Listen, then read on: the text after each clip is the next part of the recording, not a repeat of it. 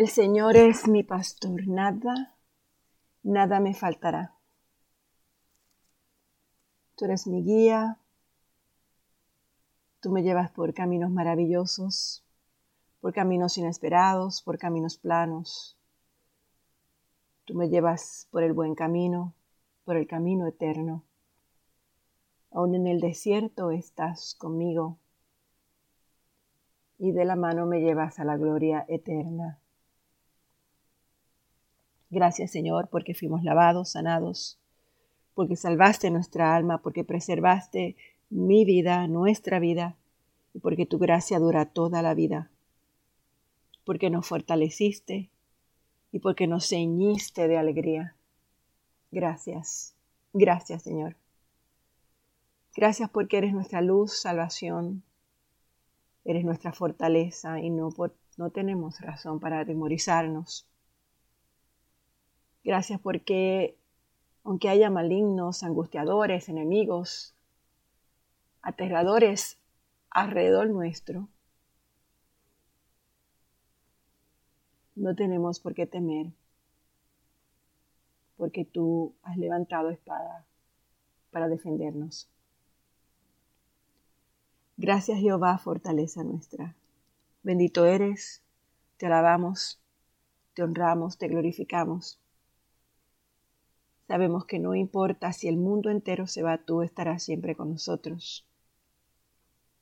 Gracias, Padre amado, por guiarnos hacia la verdadera senda de rectitud. Gracias. Gracias. Te glorificamos. Clamamos a ti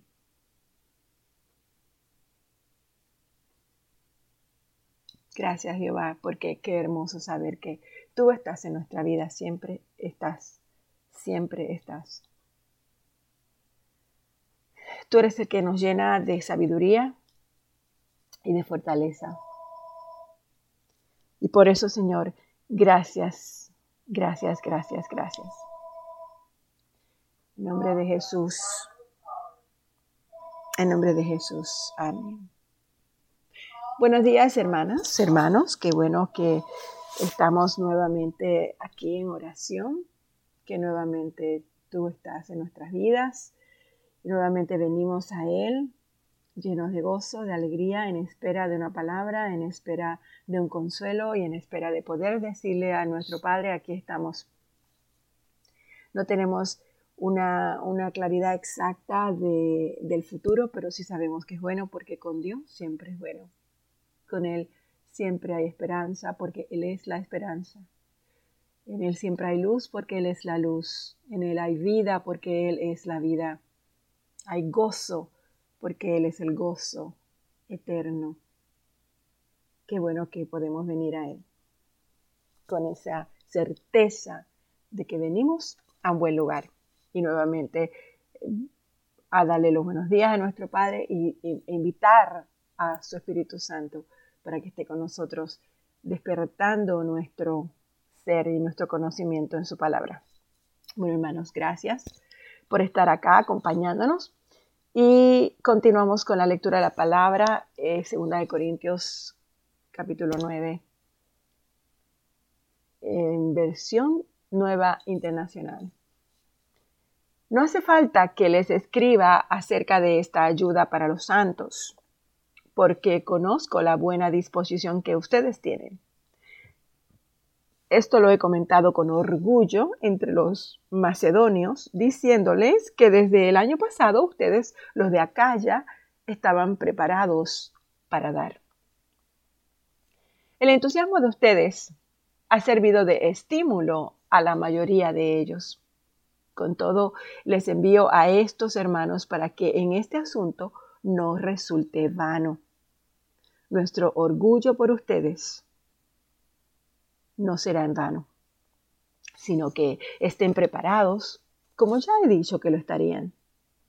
No sea que algunos macedonios vayan conmigo y los encuentren desprevenidos, En ese caso, nosotros, por no decir nada de ustedes, nos avergonzaríamos por haber estado tan seguros. Así que me pareció necesario rogar a estos hermanos que se adelantaran a visitarlos y completaran los preparativos para esa generosa colecta que ustedes habían prometido. Entonces estará lista como una ofrenda generosa y no como una tacañería. Recuerden esto. El que siembra escasamente, escasamente cosechará. El que siembra en abundancia, en abundancia cosechará. Cada uno debe dar según lo que haya decidido en su corazón y no lo haga de mala gana ni lo haga por obligación, porque Dios ama al que da con alegría. Dios puede hacer que toda gracia abunde para ustedes, de manera que siempre en toda circunstancia tengan todo lo necesario y toda buena obra abunde en ustedes, tal y como está escrito.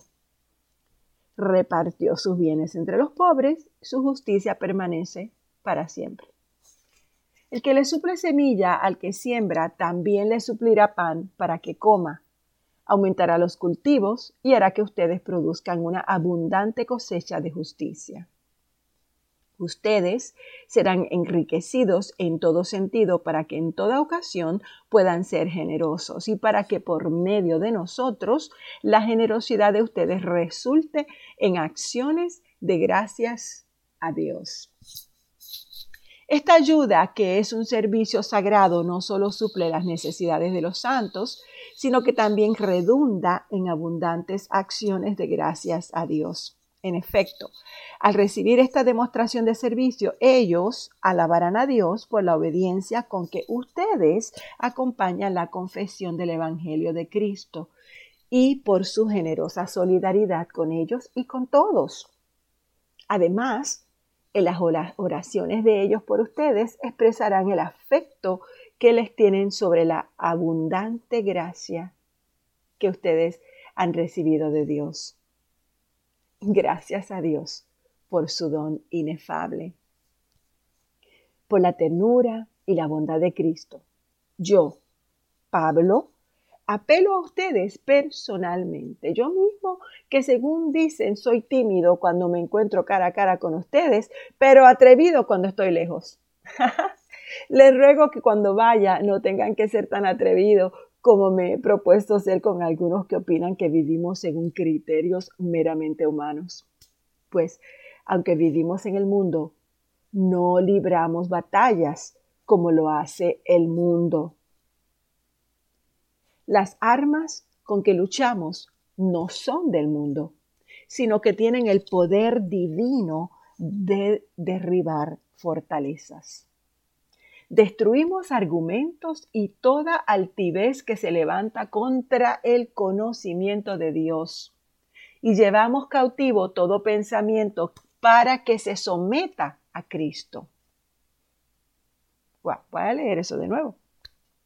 Destruimos argumentos y toda altivez que se levanta contra el conocimiento de Dios. Y llevamos cautivo todo pensamiento para que se someta a Cristo y estamos dispuestos a castigar cualquier acto de desobediencia una vez que yo pueda contar con la completa obediencia de ustedes. ¡Wow! Fíjense en lo que está a la vista. Si alguno está convencido de ser de Cristo, considere esto de nuevo. Nosotros somos tan de Cristo como Él. No me avergonzaré de jactarme de nuestra autoridad, más de la cuenta autoridad que el Señor mismo nos ha dado para la edificación y no para la destrucción de ustedes. Yo no quiero dar la impresión de que trato de asustarlos con mis cartas, pues algunos dicen, sus cartas son muy duras y fuertes, pero él en persona no impresiona a nadie y como orador es un fracaso. Tales personas deben darse cuenta de que lo que somos por escrito estando ausentes, lo seremos con hechos estando presentes. No nos atrevemos a igualarnos ni a compararnos con algunos que tanto se recomiendan a sí mismos. al medirse con su propia medida y compararse unos con otros, no saben lo que hacen. Nosotros, por nuestra parte, no vamos a jactarnos más de lo debido. Nos limitaremos al campo que Dios nos ha asignado según su medida, en la cual ustedes también están incluidos. Si no hubiéramos estado antes entre ustedes, se podría alegar que estamos rebasando estos límites cuando lo cierto es que fuimos los primeros en llevarles el Evangelio de Cristo. No nos actamos desmedidamente a costa del trabajo que otros han hecho, al contrario, esperamos que según vaya creciendo la fe de ustedes, también nuestro campo de acción entre ustedes se amplíe grandemente para poder predicar el Evangelio más allá de sus regiones, sin tener que jactarnos del trabajo ya hecho por otros. Más bien, si alguien ha de gloriarse, que se gloríe el Señor, porque no es aprobado el que se recomienda a sí mismo, sino aquel a quien recomienda el Señor. Ojalá me aguanten unas cuantas tonterías. Sí, aguántenmelas. El celo que siento por ustedes proviene de Dios pues los tengo prometidos a un solo esposo que es Cristo, para presentárselos como una virgen pura. Pero me temo que, así como la serpiente con su astucia engañó a Eva, los pensamientos de ustedes sean desviados de un compromiso puro y sincero con Cristo. Si alguien llega a ustedes predicando a un Jesús diferente del que le hemos predicado nosotros, o si reciben un espíritu o un evangelio diferente de los que ya recibieron, a ese lo aguantan con facilidad, pero considero que en nada yo soy inferior a esos superapóstoles. Quizás yo sea un mal orador, pero tengo conocimiento. Esto se lo hemos demostrado a ustedes de una y mil maneras. ¿Es que acaso cometí un pecado al humillarme yo para enaltecerlos a ustedes? predicándoles el Evangelio de Dios gratuitamente? De hecho, yo despojé a otras iglesias al recibir de ellas ayuda para servirles a ustedes. Y cuando estuve entre ustedes y necesité algo, no fui una carga para nadie, ya que los hermanos que llegaron de Macedonia suplieron mis necesidades. He evitado serles una carga en cualquier sentido y seguiré evitándolo. Es tan cierto que la verdad de Cristo está en mí como lo es que nadie en las regiones de Acaya podrá privarme de este motivo de orgullo. ¿Y por qué? Porque no los amo. Dios sabe que sí los amo, pero seguiré haciendo lo que hago, a fin de quitar todo pretexto a aquellos que buscando una oportunidad para hacerse iguales a nosotros, se jactan de lo que hacen. Tales individuos son falsos apóstoles, obreros estafadores que se disfrazan de apóstoles de Cristo. Y no es de extrañar, ya que Satanás mismo se disfraza de ángel de luz. Y por eso no es de sorprenderse que sus servidores se disfracen de servidores de la justicia. Su fin corresponderá con lo que merecen sus acciones. Lo repito, que nadie me tenga por insensato. Pero aun cuando así me consideren, de todos modos, recíbanme para poder jactarme un poco. Al jactarme tan confiadamente no hablo como quisiera el Señor, sino con insensatez, ya que muchos se ufanan como lo hace en el mundo. Yo también lo haré. Por ser tan sensatos, ustedes de buena gana aguantan a los insensatos. Aguantan incluso a cualquiera que los esclaviza o los explota o se aprovecha de ustedes o se comporta con altanería o les da de bofetadas. Y para vergüenza mía, confieso que hemos sido demasiado débiles. Si alguien se atreve a dárselas de algo, también yo me atrevo a hacerlo. Lo digo como un insensato. ¿Son ellos hebreos? Pues yo también. ¿Son israelitas? También yo lo soy. ¿Son descendientes de Abraham? Yo también. ¿Son servidores de Cristo? ¡Uh, qué locura! Yo lo soy más que ellos. He trabajado más arduamente He sido encarcelado más veces. He recibido los azotes más severos. He estado en peligro de muerte repetidas veces.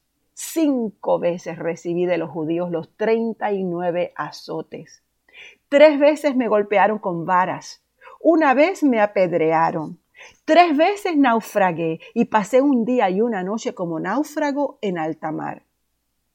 Mi vida ha sido un continuo ir y venir de un sitio a otro, en peligros de ríos, peligros de bandidos, peligros de parte de mis compatriotas, peligros a manos de los gentiles, peligros en la ciudad, peligros en el campo, peligros en el mar y peligros de parte de los falsos hermanos.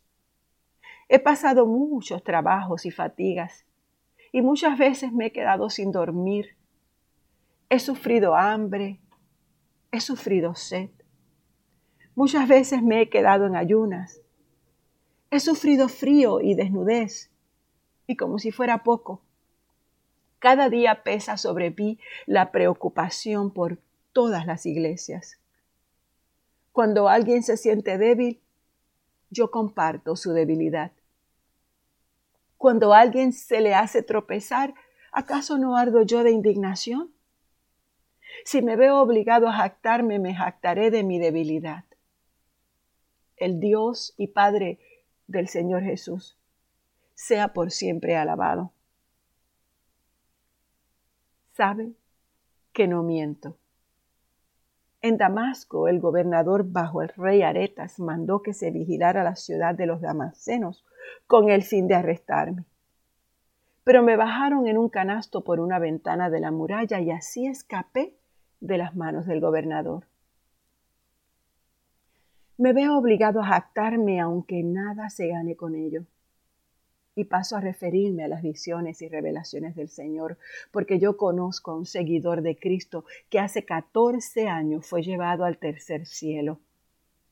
No sé si en el cuerpo o fuera del cuerpo. Solo Dios lo sabe.